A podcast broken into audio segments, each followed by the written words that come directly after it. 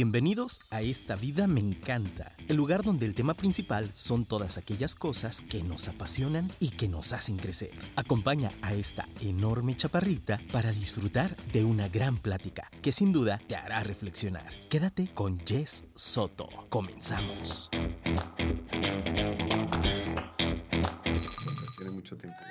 Bienvenidos, mis queridos apasionados, al episodio 166 de esta vida me encanta. Espero no equivocarme de número y si no, ustedes disculpen, pero la verdad es que hoy estoy un poco nerviosa, pero también sumamente emocionada. He de confesar que son de esos invitados que yo digo, pues le voy a aventar la invitación. El no ya lo tengo, digo, y como ustedes saben, mi cabeza de vendedora sabe que el no no pasa nada.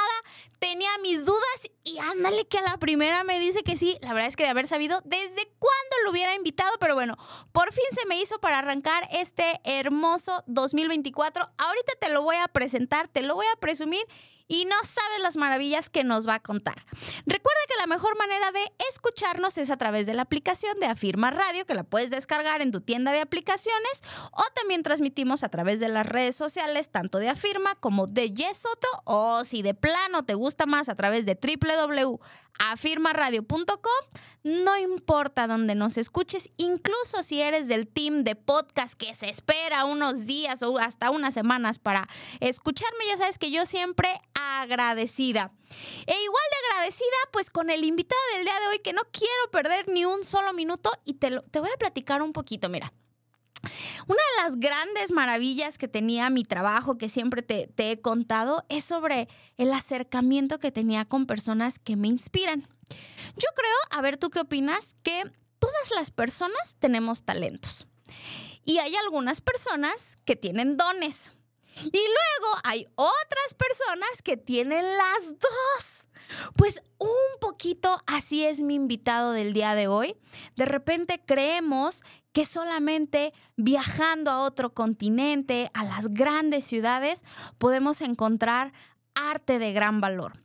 Pero lo que el día de hoy vas a conocer es un artista de talla internacional que además, si eres tapatío y nos estás escuchando, va a cambiar tu, tu apreciación por completo de Tlaquepaque, un lugar tan común para nosotros, pero que cuando conozcas la historia que vamos a escuchar el día de hoy, te va a volar la cabeza, va a mejorar tu experiencia y estoy segura que este fin de semana vas a querer ir para ver con otros ojos a quien vas a conocer.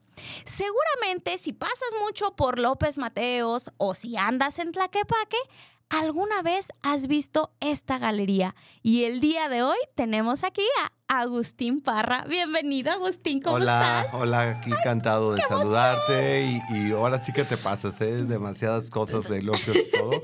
espero, espero que así sea siempre, te lo agradezco mucho, un abrazo. A ver, Agustín, eh, eres un artista. Eh, yo conozco tu trabajo como escultor y como pintor.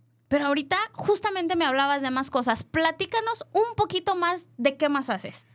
Bueno, toda la vida he sido como muy inquieto, como es, a sabiendas de que podíamos hacer más cosas de lo que la vida nos dio, que mi padre me heredó con el talento que él tuvo en paz descanse. Me di cuenta que también me podía hacer retardista, esos retardos que vemos en las iglesias. Eh. De, la, de, okay. de la época colonial que, okay. que, estamos acostumbrados a ver en todas nuestras ciudades coloniales que nos encantan aquí en México. Me di cuenta que podíamos seguir rescatando esa parte de nuestra eh, antigua, eh, el arte novohispano que le llamábamos antes, ¿no? Okay. Y que ahorita lo podemos seguir haciendo con la dignidad que debe de ser el trabajo que se hacía antes, que eran unos grandes maestros, ¿no? Y luego, pues, me di cuenta que también podíamos diseñar muebles y empezamos a diseñar mobiliario, es, eh, esculturas muy especiales, igual que la colonial, también escultura contemporánea.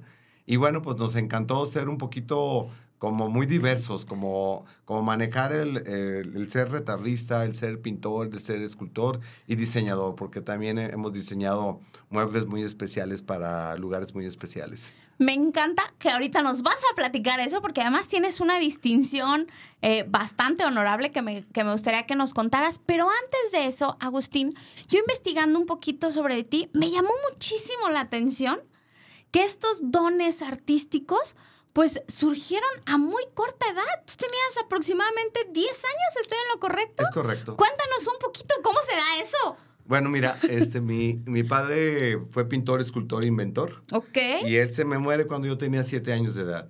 Pero él era, pues, bastante bueno en lo que hacía. Yo me sorprendía muchísimo cómo hacía las cosas y decía, pero wow, ¿cómo lo hace? Y ya cuando, a los tres años después de que él fallece, me di cuenta de que podía hacer cosas que la gente le gustaba, porque toda la vida me gustó dibujar.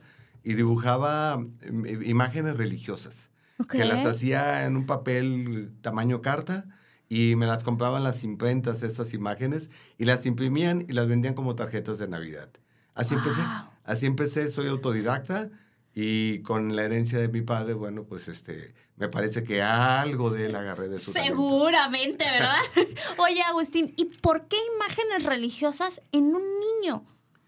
Fíjate que eh, cuando yo estudié la primaria a- allá en mi ciudad natal, en Tepic, Nayarit, estaba muy cerca a la catedral, como a tres cuadras de ahí. Ok. Y yo veía que la parte como fui educado con la religión católica, ok. todo el tiempo pues tenía yo la influencia de los ángeles, los arcángeles que por todos lados me rodeaban, la imagen de Cristo, la imagen de, de la Virgen María, bueno, toda la vida de, de los santos y todo, y me llamaba mucho la atención lo que había en catedral. Entonces, en lugar de quedarme yo en el recreo, me escapaba a catedral a ver casualmente en la pintura de Villalpando y las esculturas que vienen ahí, y después me entero que el pintor Cristóbal de Villalpando tenía que ver con mi padre, ¿no? Entonces decía, pero yo algún día tengo que hacer esto, o sea, es que esto, no sé cómo lo voy a hacer, pero lo tengo que hacer. Y yo no tenía idea, como que dije, pues no sé cómo se hace esto, pero pues voy a ver cómo me sale a mí, ¿no?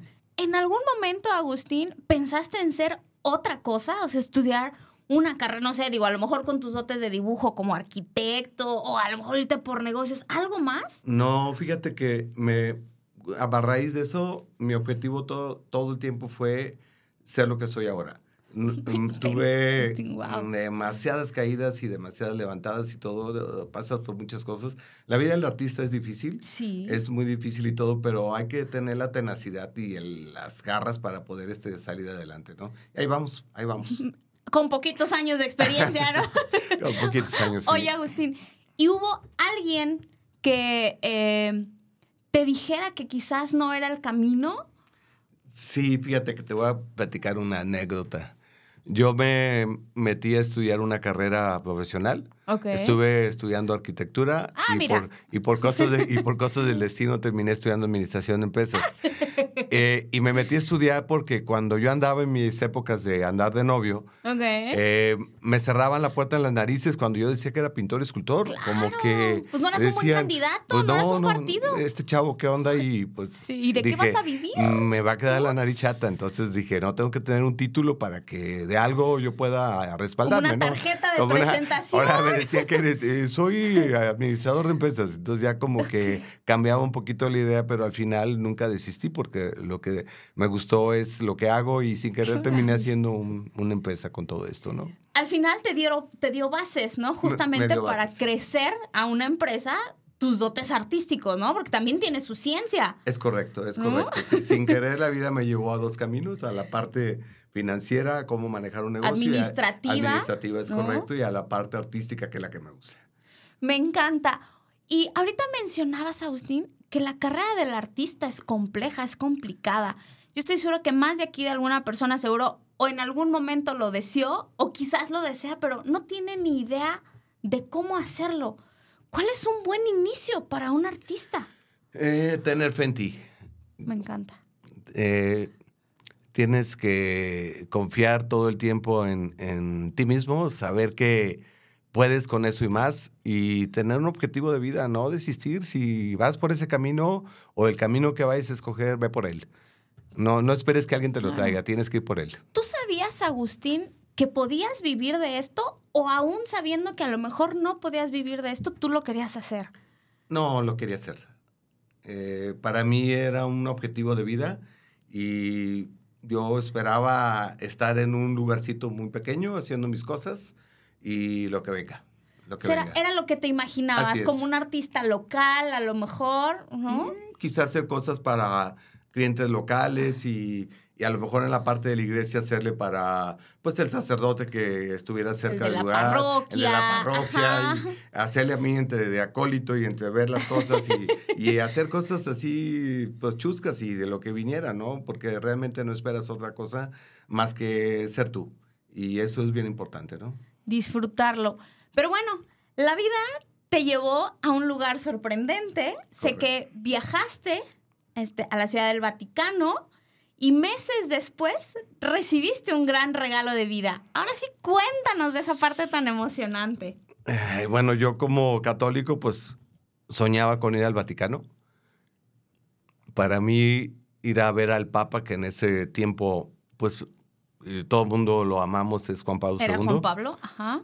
Me tocó ir a mí en el 98 y por fin dije, híjole, voy a ver al Papa como todos los turistas. Ibas como un turista. Sí, en la Plaza de San Pedro, ver que saliera en la ventana donde daba el saludo. Sí, claro. Y me quedé con ganas porque él estaba en Castel Gandolfo y no salió ese día.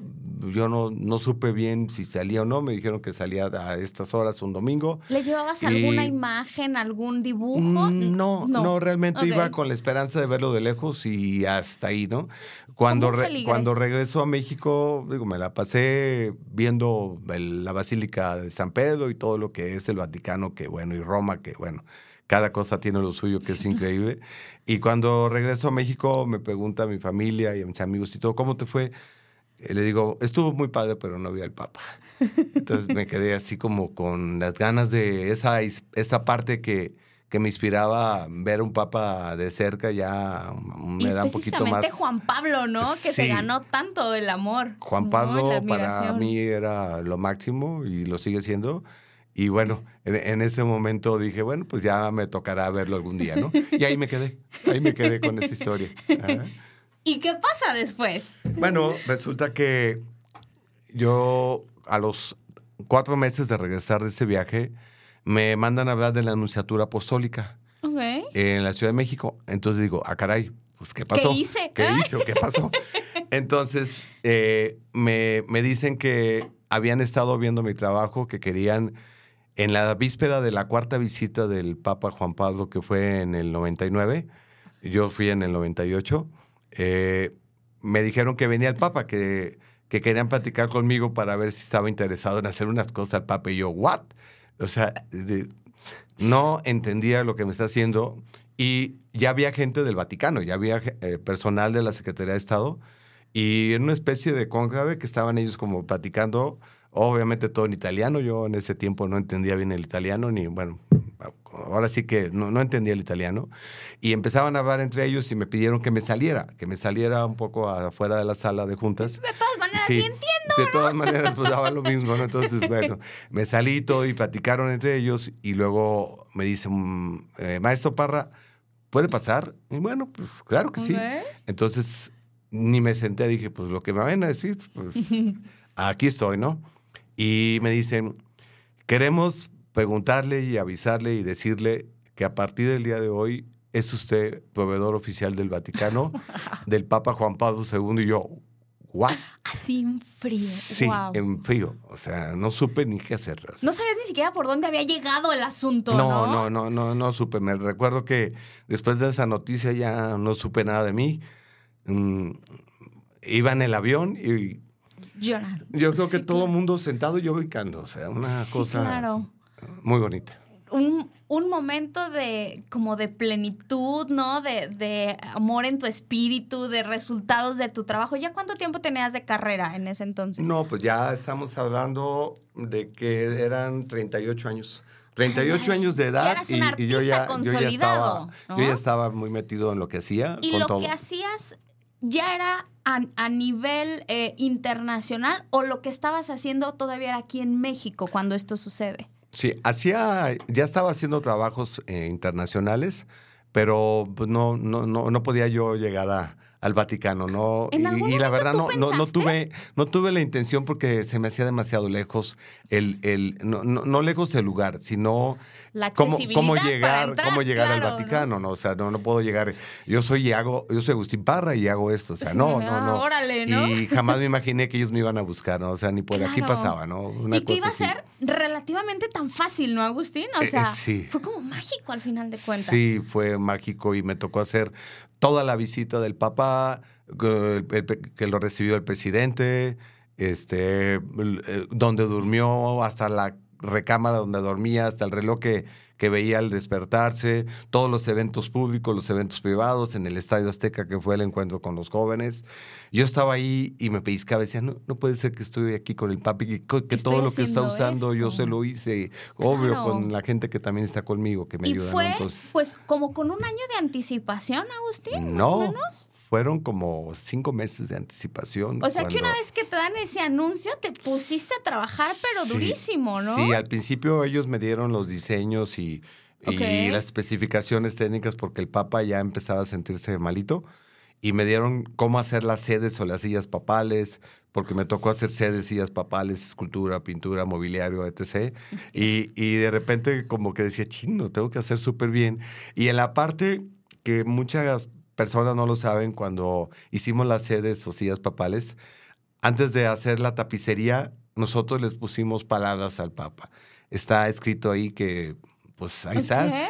Eh, pues pidiéndole por los mexicanos, por nosotros, por nuestras familias, et- etc. Y así Wow. como muy, ¡Ay, muy, me erizas la piel! muy bonito, sí. O sea, fueron cinco meses en los que te llenaste por de completo emoción con ese total. Sí, tuve que dejar todo lo que tenía que hacer y me dediqué a eso y quedaron tan contentos que la siguiente visita que me tocó hacer ya la canonización de Juan Diego en la Basílica de Guadalupe, la visita ya con Vicente Fox, ya con todo lo que vino, ya no me mandaron ellos los diseños, yo les hice todo, ya Justo eso era lo que te quería preguntar. sí, A ver, sí. entonces, en la primera ellos te mandan las, eh, los diseños y digamos ahí tú no tienes esta flexibilidad como Es artista, correcto. sino que fue sobrepedido. así es.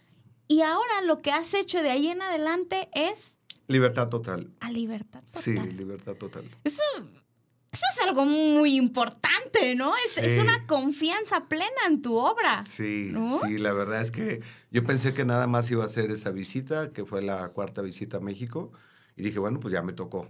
Y luego de repente, ¿no? Quinta visita y vas a hacer todo. Entonces, wow, o sea, no. Y ahora lo vas a hacer tú. Vienen estos eventos públicos, privados y todo, y, y pues ahí te ves. Confianza. Y ya la confianza ya estaba. Entonces, sí, muy, muy, muy, muy contento. Oye, Agustín, ¿y te toca conocer al Papa? Sí, completamente con él. ¿Cómo? De hecho, tuve, eh, tuve el detalle de que, bueno, en, en la cuarta visita fue como un poquito fría la cosa porque yo no sabía ni cómo ni qué decir ni nada. Y sí, Estabas toda asustada, Sí, sí, Agustín, ¿no? Yo creo que te sentiste muy novato, ¿no? Es pues Llegar es a esas que grandes imagínate ligas. Sí. eh, de repente estar con todo y dices, ¿y ahora qué hago, no? Y bueno, ya en, en la... Sí estuve bastante nervioso, no supe qué hacer. Y ya en la quinta visita, que fue en el 2002, cuando ya venía muy malito, estaba la anunciatura tomada. Realmente eran millones y millones, o sea, no puedo de decir millones, gentes. pero porque son demasiados, pero eran miles y miles de gentes que querían ver al Papa. Y tuve la suerte que desafortunadamente nada más pasamos 11 gentes a ver al Papa. De todo el mundo, 11 11 gentes personas. pasamos a ver. Y tuve la suerte de estar con él, de abrazarlo, de muchas cosas. Se sentía una obra con él cuando lo vi que la verdad ya se sentía santo ahí, que era santo. O sea, era una, era una aura maravillosa que se sentía, ¿no? Y él sabía quién eras tú, obviamente, cuando Sí. te acercas. Sí, ya, ya, ya me ubicaba, ya, ya, ya, ya ahí cambió Ya todo, se ¿no? quejó, ya está medio incómoda mi silla, ¿no? Sí, sí, sí, sí, ya, ya de ahí ya, ya era, ya, ya era una forma, una dinámica muy diferente, ¿no? Qué maravilla, Agustín. Y cuéntame ahora, ¿cómo es tu relación con el Vaticano? Sé que sigues trabajando para ellos. Ay, bueno, pues termina lo del Papa. Tuve yo la, la suerte de que, la suerte después de su fallecimiento, que me toca ir a Roma, ya no pude llegar a su entierro porque era, estaba tomado Roma, era como el Sí, entierro de. Alejandro Magno, era lo mismo aquí, ¿no? Realmente fue increíble lo que pasó y todo lo vimos. Y me toca ir tres meses después, pues para ver su tumba, ¿no?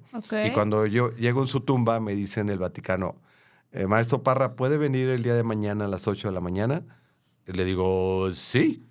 Entonces, pues regresa el siguiente día y ¿cuál fue mi sorpresa? Que a las 8 de la mañana estaba un cardenal, el cardenal Totti, y anda que me dan una misa privada en la tumba del Papa Juan Pablo. Sí, en el Vaticano. para mí solito. Sorpresa. Sí.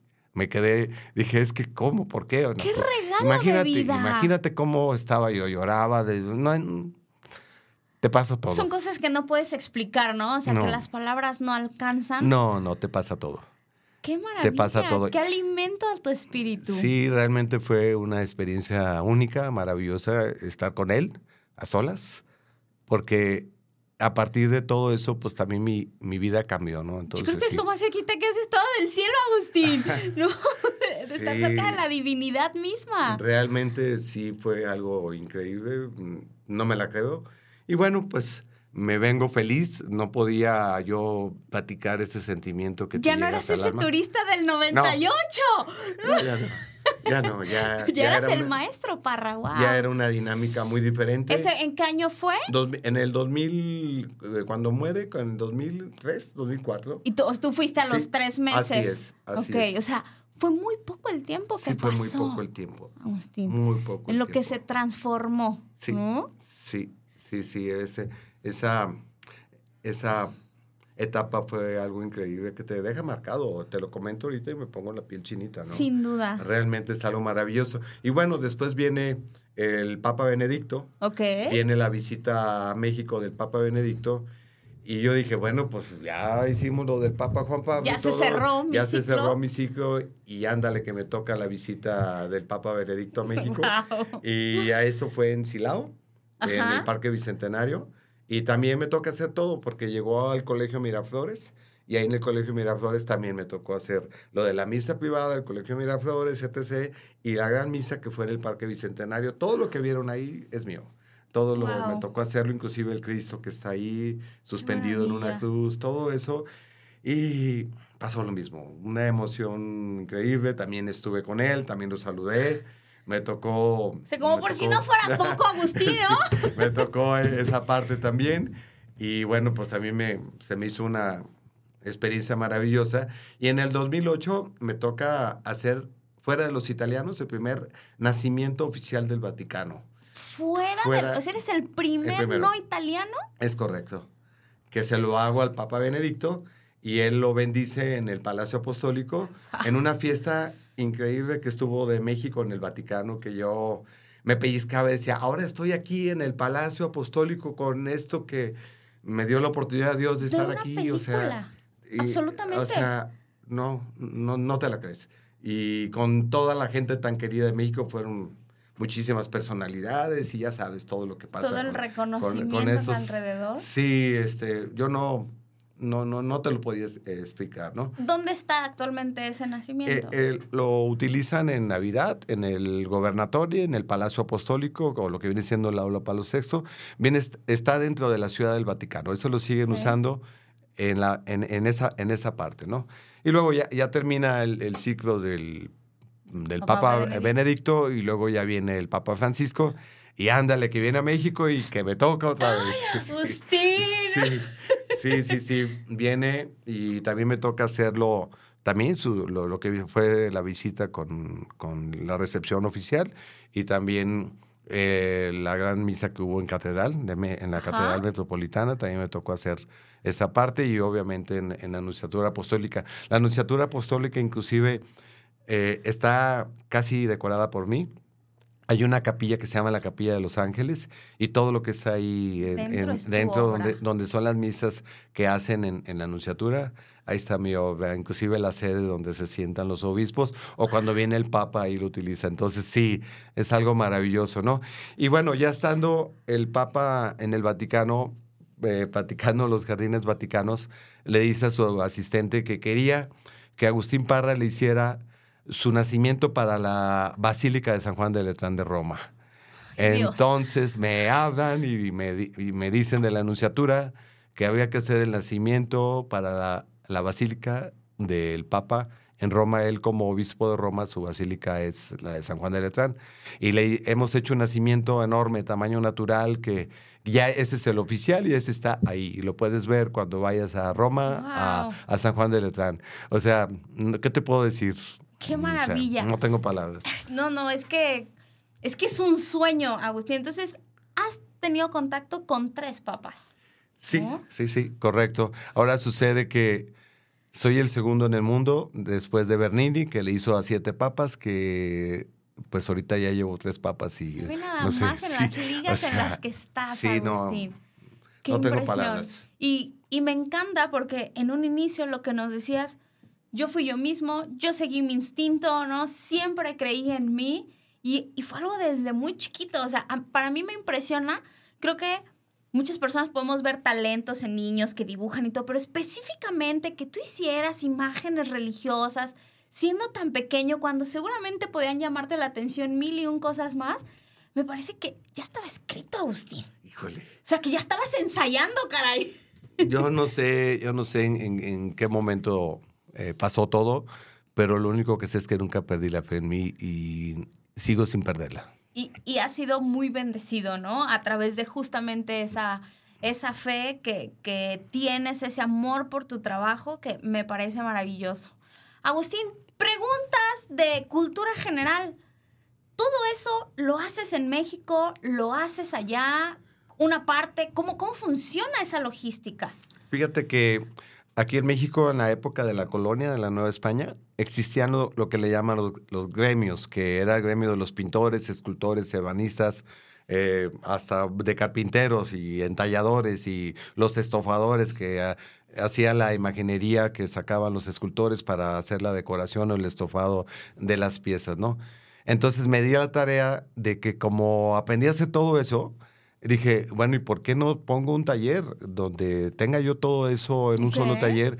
Y ahora resulta que en México somos los únicos donde tenemos la unión de todos los gremios de la Nueva España en un solo lugar. ¡Wow!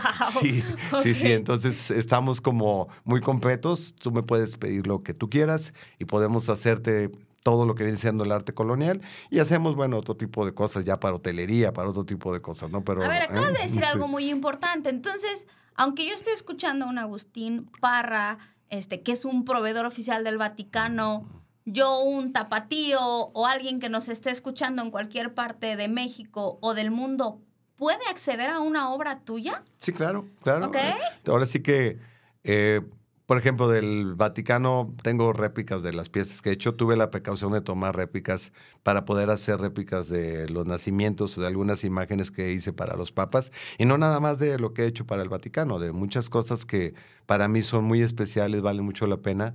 Le saco réplicas y obvio, también puedo hacer las originales, puedo hacer piezas originales talladas en madera, hacemos bronce también.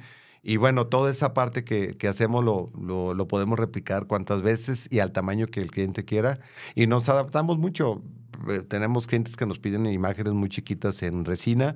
Todo lo termino a mano, todo lleva a mi mano. Obviamente tengo gente que me ayuda. Claro, es un Ah, equipo. Es un proceso. Yo soy maestro, tengo los aprendices y tengo también ya buenos maestros. Y al final yo termino las cosas. Como artista sí tengo que terminar las cosas para que no me Tiene que regañen los tener tu clientes. toque al final de cuentas, Sí. ¿no? Porque eso sí se nota, ¿no? Sí. Digo, quien aprecia el arte y además quien te contrata es porque conoce tu obra, sí tiene que ver ahí Sí, ese la toque verdad de es que sí, sí soy muy, muy, me gusta ser muy necio con mis cosas porque no te entrego algo que no me guste. Eh, Ok. Necesito revisar y al final terminar y decir esto es como si pasó mi- por mis manos, aunque hay gente muy talentosa que me ayuda y todo. En México hay muchísimo talento y todo ese talento lo tenemos muchos mexicanos, ¿no? Entonces esa parte Claro. de todo el talento que hay en México, bueno, pues si lo sabemos dirigir, como nosotros lo hacemos y todo, y el talento que la gente tiene conmigo, hacemos cosas que no te puedes imaginar, hacemos cosas increíbles. ¿no? Ah, y ahora eh, la Catedral de San Antonio, Texas, toda la catedral es de nosotros, hicimos todo eso y bueno, el- ¿Cuánto la misión de San tomado, José, por ejemplo, muchas un cosas. como ese? Eh, te puede llevar eh, unos dos años, depende, eh, depende lo que te pidan, pero para una catedral es sí tienes que tener el tiempo suficiente para hacer una obra monumental como lo que hicimos ahí. Y todas estas obras que has tenido a lo largo del tiempo, como las que ahorita estás mencionando, es prácticamente ya que llegan y te lo piden, ¿no? O sea, eh, tu fama, tu reconocimiento y lo que has hecho para el Vaticano hace que este nivel de iglesias pues te quiera tener como, como artista, ¿no? Sí, le- les da mucha confianza. Les da mucha confianza. Pues es que es un sello de calidad, ¿no? Sí, nos pregunta para quién trabajan, pues les tenemos que decir pues que para el. Vaticano. ¿Cómo te Entonces, sí. ¿Ubicas a Chuyín? Para para un puntito, ¿no? Pues que, es que, pues, ni modo que digamos una cosa que no es, ¿no? sí, Entonces, claro. Sí, para nosotros es, es una, una carta de presentación muy fuerte. eh, además de que le hemos hecho a, a lugares muy prestigiosos y todo, pero pues para mí el Vaticano, yo como católico, pues qué te puedo decir, No, ¿no? pues es, es- es tu cereza, ¿no? Es tu Sí. mejor regalo, sin duda. Sí, la verdad sí. Y todo lo que ha sucedido alrededor, ¿no? Ay, me ha o llevado a miles de experiencias de ahí. eh, no sé, me ha llevado a experiencias que, que me emociona mucho Conocer recordarlas. personas, ¿no? Me imagino, digo, obviamente además de los papas, pues alrededor hay un montón de personalidades que seguramente han, han sido muy significativas en tu Mira, vida. sin querer hemos tenido acercamientos con presidentes de algunos países. Mm, Me ha tocado, por ejemplo, en Madrid, exponer en el Museo Reina Sofía y la Reina Sofía me inauguró la exposición. Entonces sí, he, he tenido experiencias así que jamás me imaginé que iba a estar yo con personalidades así. Y bueno, pues sí se siente bastante bonito. Y que mira, eso. Agustín, yo lo decía en un inicio, tenemos tu galería tan cerca aquí en Tlaquepaque, este, y que seguramente los tapatíos hemos pasado más de una vez, pero justo una vez conociendo esta historia detrás de ti, creo que va a tomar mucho más valor. Porque a lo mejor pues lo usamos nada más como los pasillos para caminar, ¿no? Eh, yo ahora que me, que me he vuelto este, promotora de tu galería, mucha gente es como, ah, o sea, uno puede entrar solamente, no, pues que yo, o sea, pues ni modo que compre un arcángel así, ¿para qué me meto, no? Sí, claro. Entonces, platícanos un poquito de tu galería. La galería, la, ahora sí que es una galería que sí la amo mucho porque yo de chavo, en esta tienda yo iba a vender mis cosas. Sí. Antes de ser Galería Antes de, Agustín Parra, antes de ser galería Agustín era Parra, una galería... era una galería de, de unas personas que quise mucho. eh, Ya fallecieron desafortunadamente, pero yo les vendí ahí a otras tiendas ahí. Ahora sí que como a- agarrando mis cosas, ir a las tiendas a ver qué me compraban, puertas. tocando puertas y en, esa, en ese negocio como que vendían mucho mis cosas, les iba muy bien y nos terminamos siendo amigos. Y un buen día, por cosas del destino, les dije, oigan, no me rentan un espacio aquí porque si quieren ya no me compren, pero yo puedo, yo les rento un espacio aquí y todo eso. Y me dice, no, es que queremos que te quedes con la tienda. Entonces le digo, ¿cómo? ¿Quieren que les... Otras de compre?" esas Sí. que mi madre dice sí. diosidencias. Así es, así es. Y me dice, no la vamos a ofrecer a nadie, no, queremos que tú te la Tuya. quedes, nos arreglamos como tú quieras. Y así fue, nos arreglamos y me quedé con la tienda. Entonces, es una tienda que, que la amo, es una tienda que Tú tiene sí muchos puedes recuerdos. decir así como este programa de televisión abierta, ¿no? ¿Y esta rosa? O sea, ¿cuántas rosas se te han aparecido, Agustín? Sí. O sea, es como, parecía como milagro tras milagro, es bendición tras, tras bendición. Qué maravilla. ¿Cuánto tiempo tiene la galería? 35 años. 35 años. 35 Cuéntanos, años. ¿quién puede entrar? Todos, todos es su casa. Aunque no voy a comprar, Agustín. No, no, no, ¿Puedo eso- ingresar? no, ¿Me no. cobran por entrar, Agustín? No, nada, Nada. nada, nada, Puedo son ingresar bienvenidos. y conocer qué podemos encontrar dentro de la galería. Fíjate que tenemos en la galería algo muy hermoso. Tengo eh, reliquias y piezas de los tres papas. Ok. Tengo piezas que donde, el, por ejemplo, el Papa Juan Pablo se sentó, se desmayó, que fue en la canonización de Juan Diego en el 2002. Esa sede que nosotros la habíamos hecho también es donde lo visten a él cuando sale de la anunciatura y ahí se desmaya. Yo la tengo. Yo tengo esa sede. Eso lo podemos ver aquí. Lo en pueden ver ahí. galería. Tengo el solideo que utilizó la canonización de Juan Diego, misales y todo, tanto de Juan Pablo, de Benedicto, como del Papa Francisco. Qué mal, o sea, qué oportunidad, mis queridos tapatíos. Yo se los decía al inicio, de repente creemos que a veces solamente viajando este, a otros países podemos encontrar este nivel de arte, pero lo tenemos sin costo dentro de la ciudad, ¿no? Y uno de los artistas, pues ya escucharon el nivel, digo, ya para qué se los digo más, está muy claro el nivel de artista con, con el que estoy el día de hoy y poder apreciar su obra con esa majestuosidad y ahora ya sabiendo todo este relato, me parece que es un imperdible si no han entrado y si ya entramos, volver a entrar, pero ahora con todo este conocimiento. Agustín, quien quiera conocer más de ti, ¿dónde podemos saber más de ti? Bueno, mm, me pueden ver en, en internet, me pueden encontrar en todas las redes sociales, en YouTube, etc. Y bueno, hay un libro, dos libros que me han hecho también. Cuéntanos de tus libros. Fíjate que me hicieron un libro que lo hizo el Vaticano y Televisa. De mi Sí, vida, wow. Que es este Agustín Parra Barroco Mexicano. Ok. Y luego después se hizo un segundo libro que es Navidad Mexicana en el Vaticano, que lo hizo el gobierno de Jalisco y el gobierno de México. Entonces sí, este, Sí, están muy padres esos libros. Vamos a ver. ¿Nos relatas ahí un poquito este, tu experiencia, etcétera, o qué encontramos en esos libros? Agustín Parra vas a encontrar toda mi historia. Toda mi vida, todo lo que hago, cómo lo hago, cómo están, imágenes, cómo empecé, de dónde vengo, todo lo que es mi vida viene en Agustín Parra Barroco Mexicano. Ok. Y bueno, ya lo- el segundo libro es eh, acerca de lo que te comentaba del el primer nacimiento que se hizo en el Vaticano, ¿no? Qué maravilla. Sí, la ¿Y viene sí. algún otro más, Agustín? Ah, parece que sí. Parece. Parece que sí.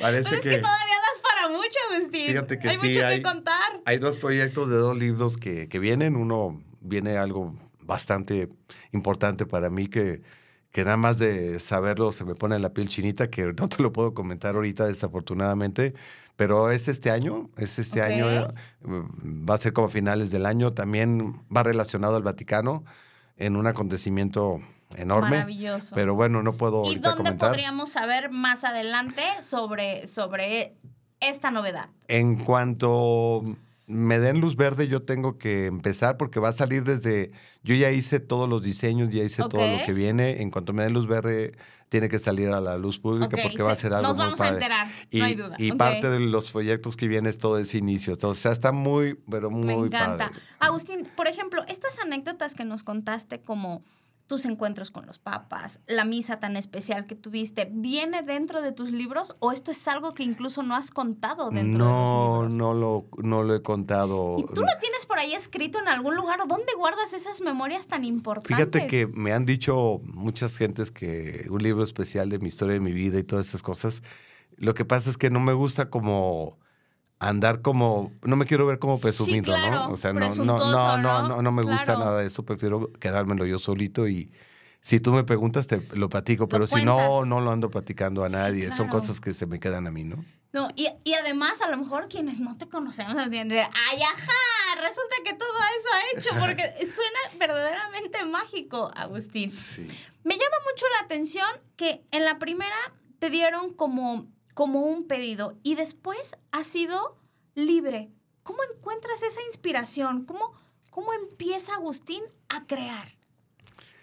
Eh, cuando estoy dormido y los sueños que tengo, ¿sabes qué me pasaba? Que muchas cosas que he hecho en mi vida ha sido como en sueños y me, me he levantado a veces en el sueño y ya despierto, me pongo a anotar cosas o me pongo a hacer en medio de cosas la noche. en medio de la noche, me pongo a hacer esas cosas y, y a eso sí tengo muchas cosas escritas que me han pasado así. Así es como he hecho muchas cosas de mi vida. En mis sueños que me he levantado y ya se me va el sueño y digo, ay, antes de que se me vaya voy a anotar todo esto o voy a hacer todo esto. Sí, me ha pasado mucho eso. ¿Y tienes más sueños que obras? Es decir, hay muchas cosas que tienes a lo mejor escritas que no las has convertido en obra. Eh, no, no, no. ¿No? Normalmente va junto va, con pegado. Va junto con pegado, sí. Y, Sí. y realmente, por ejemplo, cuando ya se trata de hacer algo para un una personaje como un papa, pues tienes que ver la personalidad del papa también y por dónde, ¿no? Eh, Si es un padre jesuita, como en este caso el papa Francisco, pues tienes que manejar mucho el, el asunto de la sencillez, aunque todos son muy sencillos, en su momento fueron muy sencillos. O sea, pero sí Te- cuidas, también, claro. también hay que cuidar esa, esa, esa parte tan, tan fina, ¿no? Que, que, que es para refleje ser... también ¿no? al propio Papa. Es lo un que personaje mundial, es un personaje mundial que hay que hacer algo muy digno para él, sin que se vea ostentoso, porque ellos no buscan eso, y hacer algo que se vea muy digno, ¿no? Entonces sí, sí, claro. es, es un trabajo que hay que pensarle bien, para Sí, que las cosas resulten bien. ¿Te has equivocado, Agustín, en tus sí, obras? Sí, sí, me he equivocado, pero soy muy necio conmigo mismo. Digo, no, no, no, no, te tiene que salir bien. Lo que vamos. tú decías, y no entregas hasta que te queda No, bien. no, sí, aunque el cliente me diga, entrégamelo así, no se lo entrego. ¿Sabes por qué? Porque hay que dar más de lo que tú, de lo que el cliente te pide. Porque cuando entregas eso, entregas tu corazón, entregas todo, Me ¿no? encanta. Sí. Oye, Agustín, ¿y has dicho que no? ¿Alguna obra, algún proyecto al que te inviten, algún cliente particular que te pida algo? No, No. no, me gustan los retos. Ok. Sí. Y también que no te han pedido nada descabellado, ¿no? No, me han pedido cosas así fuera de foco en el sentido de diseño y todo, eh, monumentales y todo, y le he entrado. Sí, sí lo he hecho. Todo. Sí, no me gusta, no me gusta sentir que no puedo. Sí podemos, sí podemos. ¿Hay algo que te falte que te digas, ¿cómo me encantaría tener la oportunidad de participar como artista en, no sé, por ejemplo, en cine o en alguna ciudad, algo que te inspire? Me hubiera encantado que me hubieran dado la Catedral de México, que me hubieran dado este Florencia, la Basílica, que me hubieran dado una basílica, una catedral en su momento. Hubiera sido maravilloso haber hecho obra para, para esos lugares tan maravillosos, ¿no? Vez que se terminan estas, estas basílicas, estas iglesias, puede haber como restauraciones, es decir, ¿puede suceder, Agustín? ¿O ya esas que mencionas la ves poco viable, por ejemplo? No, bueno, si hay restauraciones, manejaban ellos mucho eh, la, la, talla con oro fino y todo, y con el tiempo pues, se van este, deteriorando y todo. Y hay momentos en que se necesitan una restauración. Sí, eso sí se puede hacer, pero sí me gusta más, por ejemplo, tienes tú una casona antigua, okay. te hago una recreación de la época, si era, eh, si era un neoclásico francés o un barroco español, eh, europeo, italiano, bueno, eh, esa mezcla novohispana que tuvimos aquí en México, que es maravillosa, todo lo que se pueda para poder realzar nuestro México, que poderlo hacerlo con mucho orgullo y todo eso, mm, queda bien. Hay que hacerlo con muchas ganas. Eso te apasiona. Sí, me apasiona, me apasiona. Cuando me piden cosas así, digo, sí, esto es lo que tenemos en México y eso es lo que tenemos que seguir teniendo. Porque ¿sabes qué sucede? Ahora con la modernidad y todo, nos podemos perder en el espacio, en, el, en, el, sentido de que nosotros tenemos tres Méxicos, ¿no? El prehispánico, el colonial y el contemporáneo, el moderno que vivimos ahora. Y que nos podemos a lo mejor quedar con un México cuando nuestras raíces y nuestras tradiciones engloban los tres Méxicos, que, que es lo que nos hace diferentes en, en el mundo, ¿no? Entonces no hay que perder esa identidad. Es magnífico. Agustín, si alguien de aquí, después de escucharte, le surge una inquietud, ¿tú consideras que eh, actualmente es necesario estudiar o qué le, qué le, recomendarías a una persona? ¿A dónde tocar una puerta? Ay, bueno, eh, cuando tú sueñas y tus sueños se hacen realidad, es porque tocaste muchas puertas, porque tocaste muchas cosas donde, tuviste tus caídas y te levantas y te dijeron que no. Y va a haber muchos no, pero cuando te llega un sí, mira, a mí me llegó un sí inesperado y cambió mi vida, ¿no? Y tuve muchos no, muchas caídas y muchas cosas muy difíciles. Y la cosa es, en todo lo que tú quieras, ser necio de tener fe en ti mismo para saber hacia dónde van tus objetivos, porque si no te, pierdes en el espacio y no le tiras ni le bateas por ningún lado. Lo, que, lo que ahorita hablaba sobre el México moderno, pues creo que si a ti cuando empezaste te decían como, oye, pues como que un artista, pues yo siento que si ahorita hay un chavo que lo dice, pues, pues se ríe, ¿no? O sea, como que artista en lugar de TikToker o en lugar de YouTube, ¿no? Entonces, eh, me parece súper importante que sigan, lo decías ahorita, sigue habiendo estos talentos, es súper importante que sigan naciendo, ¿no? Porque en algún momento pues se van a requerir nuevos talentos, ¿no? Mira, con, con todo esto que tenemos en la modernidad, muchos talentos se pueden perder pero son los talentos que te hacen ser un ser humano, ¿no? No un robot. Sí, claro. Entonces, esa es la diferencia. esa es la diferencia. Y no hay que perder eso porque tú y todos los que estamos aquí, todos los que vivimos en el mundo, tenemos talentos, hay que sacarlos. Sí, claro. Y, la verdad vale mucho la pena porque lo disfrutas. Sí, claro. Y, además, algo que me parece hermoso de lo que te dedicas es que no hay tecnología que pueda suplir tus mm. manos. Nuestra técnica. Esa inspiración. Lo trajeron los europeos con la conquista. Ok. Esa técnica europea eh, pluricultural que tenemos ahora desde hace 500 años, lo seguimos haciendo ahora.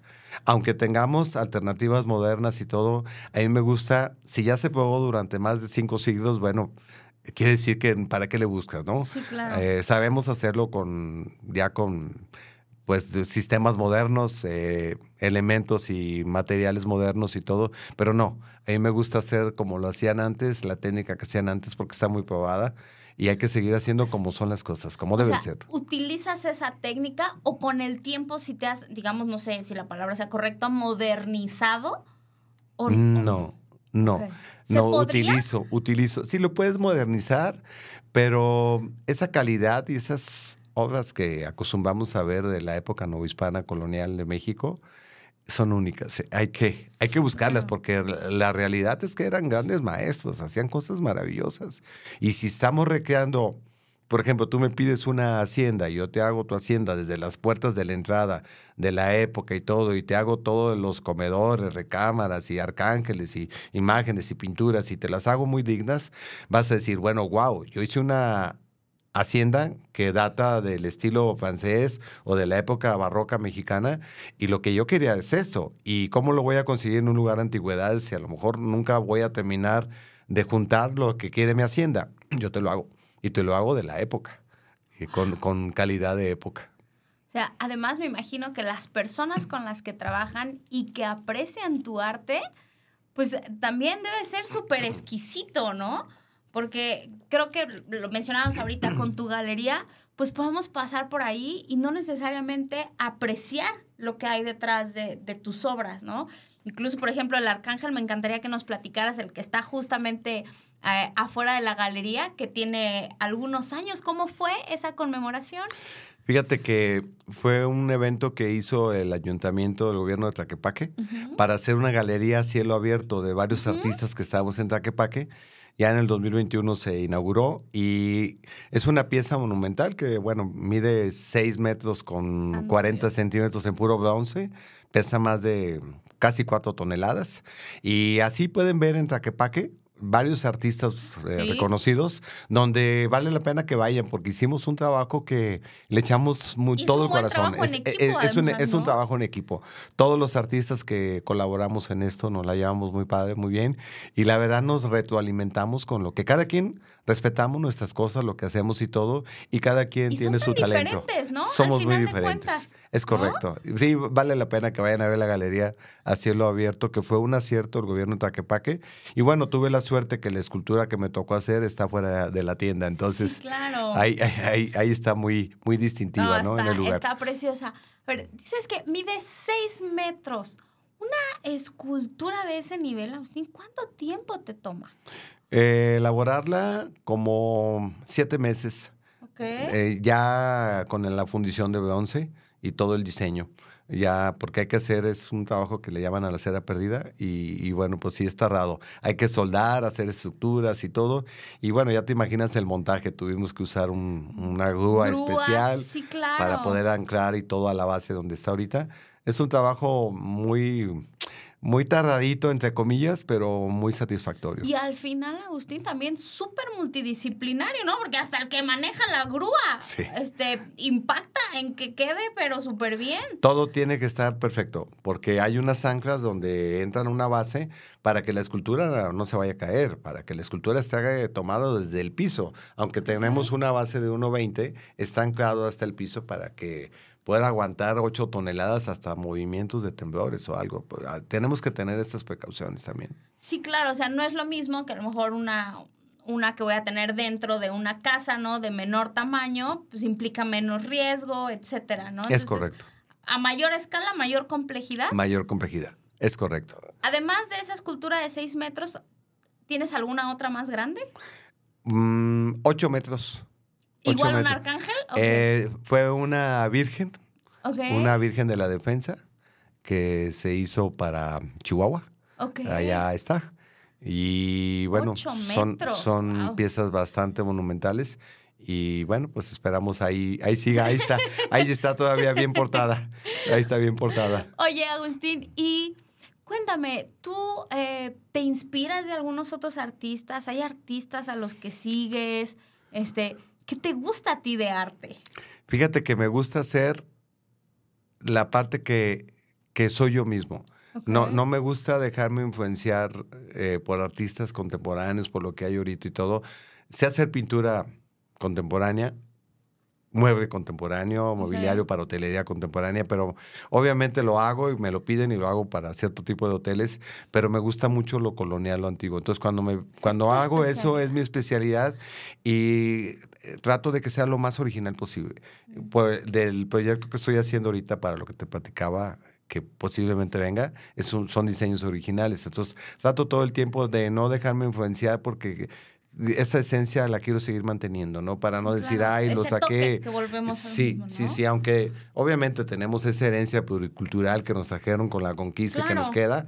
Bueno, pues ya, ya lo traemos de raíz, ¿no? Lo demás ya eh, queda en cada quien, ¿no? En- y, en- y mí sí tengo mucho que trabajar con eso. Oye, y además de todos estos trabajos que me parece fabuloso, como artista, ¿has hecho algún regalo especial? No sé, algún familiar, algún ser muy querido, algo que te haya inspirado a hacer una obra? Sí lo he hecho. Quisiera tener tiempo para hacerlo más. tengo una hermana, tengo una hermana que, que ama un arcángel que le di. Eh, un San José que también le di, porque ella también este, está muy dedicada a la iglesia y todo. Eh, digo, ella es muy católica y le encantan muchas cosas que hago, pero los ama tanto que no quiere que nadie los toque, ahí los limpia, está de todo. Y hay veces que no tiene que llegar tan lejos una personalidad, a veces están tan cerquita un regalo tan querido como es un familiar tan cercano, que te da muchas satisfacciones, ¿o no? Sí, Ajá. Sí, claro. ¿Y has hecho los muebles de tu casa, Agustín? ¿O los compras? No, fíjate que eh, eh, no, no, todo lo hago yo. ¿Todo lo haces tú? Todo, todo lo que. O sea, tu recámara tú la hiciste, Todo. tú como... ¡Guau! Y es- que y hay es- una frase, digo, Sí. ¿cómo? ¿Qué Sí. en casa de herrero, asador? Asador de y creí que iba a decir, no, hombre, yo en mi casa nada, ¿no? No, fíjate que eh, es, un, es, es un lugar como contemporáneo y todo lo hice yo, desde la cocina, los closets, los vestidores, la sala, comedor. todo. Todo es contemporáneo Sí. y lo ves y dices, esto es minimalista y todo. Y, y bueno, te platico que para mí es, eso es muy sencillo porque son, es carpintería lineal, es, es algo muy sencillo para, después de hacer la Incluso es como muy fina. básico para ti, ¿no? Sí, Es como un leguito, me imagino, Es ¿no? como le- tú estás es correcto. acostumbrado a algo... Sí, aquí el chiste de este tipo de trabajos es todo lo, lo que vienen siendo los cerrajes, ¿ok? que puedes meterle cerrajes italianos o alemanes o mexicanos bien hechos y todo. Y la clave está ahí y en hacer que quede todo perfecto, ¿no? No, a mí me encanta más. Te puedo hacer eso y no, no le veo problema porque hemos hecho hasta hoteles así.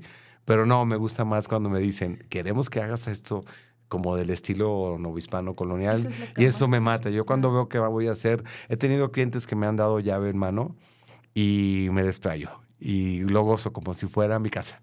Entonces sí, cuando lo termino hasta se me salen las lágrimas de blanco, cocodrilo, claro. sí. Sí, porque ahí doy como mi corazón, como que me dejan ser. ¿Tendrás una idea de la cantidad de obras que has hecho? No, ¿verdad? Yo creo que ya es imposible No, ya. no. cuantificar. No, ya es. Este, estamos hablando que son 50, ya te estoy diciendo pues mi edad, pero son 51 años desde los 10 años que tengo en esto. Santa madre. No, pues no, ya. Sí, es, es mucho tiempo que, que me he dedicado a esto y, y que espero terminar con el pincel y el cincel en la mano. Así es como te imaginas lo que viene. Sí, sí, sí, realmente a mí me ¿No encanta mi existe el trabajo. retiro para el artista, Agustín? ¿Lo has considerado? Es que sabes que como para mí nunca ha sido trabajo, Me encanta, Sí. claro. como algo, hago, secreto, hago lo que me gusta y hago algo que me ha gustado toda la vida, no es trabajo, yo lo gozo, Aunque ni te pagaran. no, lo, lo seguiré haciendo. La verdad es que yo me puedo quedar, yo recuerdo en una ocasión que estaba trabajando a las 4 de la mañana, 3, 4 de la mañana. ¿Es muy ya nocturno andaba, para trabajar? Ya estaba, no, no, no era tan nocturno, pero soy responsable. Si me piden algo, y estábamos haciendo unas obras muy especiales y yo tenía un mensaje de un amigo que me quería hacer una entrevista para Banamex. Estoy en. Fomento Cultural Banamex. Y vi el mensaje y se lo contesté, dije que lo escuché mañana. Y no, me lo contestó eso, y me dice, ¿dónde estás? Par de desvelados. Y, y le dije, estoy aquí en mi taller. No manches, voy para allá. ¿Qué estás trabajando? Y me ha hecho, que lo puedes ver en YouTube, un reportaje que se llama Manos de México, trabajando una noche. Sí, está increíble. Me Sí. encanta. Eso lo vamos Son- a encontrar en YouTube. En YouTube Manos de México. se llama Manos de México y es de Fomento Cultural Banamex. Sí, sí, O sea, está. sí podemos encontrar mucho contenido Y- sobre ti. Y, ahí estaba, estaba escuchando música clásica, ya sabes, metido en el mundo del arte y todo el rollo. ¿Es y algo común que eh, trabajes con, con música me, clásica? me encanta la música clásica, música tranquila, música para escuchar, pero si es música clásica, mejor. Porque eso como que me pierdo. ¿Podrías trabajar con otro tipo de música? Digo, no sé si te guste, pero vamos a pensar que estás haciendo un arcángel. ¿Podrías escuchar rock? Eh, ¿O no? no? no, me inspiraría. No necesito estar muy tranquilo, necesito abrir mi mente. Eh, Me encanta el rock, ¿eh? Me encanta, mm, me encanta la música. Pero para trabajar trabajar ahora y sí para que inspirarte. te bailo la que quieras, como dicen. Te bailo la que quieras, sí, eso sí, sí me gusta esa parte. Los artistas somos así, tenemos una parte bohemia que nos encanta y me encanta, toda esa parte a mí me encanta. Esa otra cosa que disfrutas de la La- vida. la Eso sí, música. disfruto muchísimo la música. En un tiempo fui DJ. eh, sí. ¡Guau! Eh, estaba chiquito y le combinaba de todo para, para poder salir adelante, ya sabes, los momentos difíciles y le haces a todo. Y bueno, el- la parte que me gusta escuchar cuando estoy trabajando es la música clásica, que es la que me encanta, porque te digo que me da mucha paz, me da mucha tranquilidad. Últimamente ya, ya no trabajo tanto en la noche, porque también hay que ser vida de familia y, la familia es importantísima. Y bueno, hay que, hay que saberle combinar, ¿no? Y eso es lo que hago ahora. Fíjate que dijiste algo súper clave en, en este programa. Agustín está específicamente dedicado a eh, cultivar, fomentar, inspirar esta vida en balance, ¿no? Creo que es padrísimo lo que acabas de contarnos, tu trayectoria profesional, pero me encanta que cierres con eso. Para todo tiene que haber tiempo y entonces también puedo disfrutar de una buena música y de mi familia y de mis Sí. amigos, etcétera. Y la chama es otra cosa, pero Agustín va más allá del artista, ¿no? Sí. Y creo que a veces, sobre todo en artistas, en profesionistas, en empresarios de, de altos niveles, nos podemos encerrar como en una esfera, ¿no? Y entonces solo soy el empresario, Así o solo es. soy el deportista, o solo soy el artista. Y los artistas, Agustín, tienen fama de no ser muy amistosos, Sí, de no sí. convivir, de que no les puedes ni hablar. Pero sí, cuando yo te conozco y veo que sales tan fresco y en tenis y en jeans, o sea, yo esperaba así un Agustín muy serio y de pocas palabras y te sientas súper relajado. Para mí eso fue como, manches, nada que ver con lo que yo me hubiera imaginado del artista. Entonces creo que también esa esencia es la que te permite a largo plazo seguir disfrutando de tu trabajo, Agustín, que no eres esclavo de tu propia pasión. Fíjate que hay, hay que estar en el momento. Cuando me toca estar artista, soy el artista. Y cuando llego a la casa, ya no hay tema de artista, es familia, como están todos y cada cosa en su lugar. Los amigos, los amigos, yo soy enemigo de llegar a platicar o presumir o decir mis cosas. Cada, los amigos somos iguales todos, este, nos la pasamos padrísimo, en la familia también. No porque te diga que soy así, la unión plus ultra, con, con que, ah, es que yo sé todo. No, es que así hay que hacer las cosas. Sí, claro. Aprender a separar para poder gozar cada, cada momento, ¿no? ¿Qué más disfrutas? ¿Practicas algún deporte? ¿Tienes algún otro hobby? Sí, soy muy, muy, me gustan mucho los deportes, me gusta mucho, bueno, me gusta mucho el tenis, me gusta ahora el famoso pádel, que, que tengo mucho tiempo jugando pádel, ahora sí que antes de que fuera... Tienes cara de golfista, a- antes ¿sí o no? también juego Sí. golf. Eh, eh, antes de que viniera todo ya jugábamos pádel, eh, me gusta mucho esquiar en la nieve, esquiar en el agua. Sí, me- gusta mucho nadar, o sea, sí, me- sí me gustan los deportes ¿Cómo mucho. es tu alimentación, Agustín? ¿Es algo que cuidas? ¿Es algo que por tu nivel de actividad te puedes permitir, este, a lo mejor no cuidar tanto? ¿Cómo es? La verdad como de todo, pero con medida. Ok. Ahora sí que nada con exceso, todo con medida y, todo. También si voy a beber algo tranquilo, si voy a comer algo tranquilo, no me pierdo de nada. Para no estar con las famosas dietas de toda la vida, trato de cuidarme lo más sano que pueda y si hay que cometer pecaditos, ¿por qué no? Digo, Y lo disfrutas, Y lo ¿no? disfruto, claro. Híjole, es que miren mis apasionados, si ustedes vieran a Agustín, digo, ahorita ya reveló prácticamente su edad. Y si lo vieran, verdaderamente ni de chiste refleja su edad. Se ve una persona súper saludable, súper llena de energía y de verdad no es ese cliché de ese artista que les digo que yo me imaginaba así, el señor que nos iba así hasta medio regañar por tocar ahí su galería. No, hombre, Agustín ya lo escucharon, tiene una frescura y un espíritu hermoso. Verdaderamente, Agustín, me siento muy honrada. Agradezco mucho que te dieras el, el espacio. Te decía, estabas en mi lista desde hace mucho, pero pues los miedos, Agustín. Y, y me sorprendió la accesibilidad que, que tuviste. Verdaderamente lo aprecio. Me encantaría que no fuera la única vez que, que vienes y me visitas. Seguramente tenemos muchísimo que platicar, como por ejemplo lo que puede venir en un futuro, porque me queda claro que esto no se ha acabado. Correcto. Gracias por la invitación, ya sabes que estoy a tus órdenes. Muchas Feliz de estar aquí contigo. Agustín, que sigan los éxitos. Eh, me siento muy orgullosa de que tengamos mexicanos que pongan en el alto nuestro país. Estoy segura que todavía hay mucho más que vamos a ver de ti y que bueno, ya vas a quedar como pues parte de la historia de, de México y qué orgullo, muchas felicidades.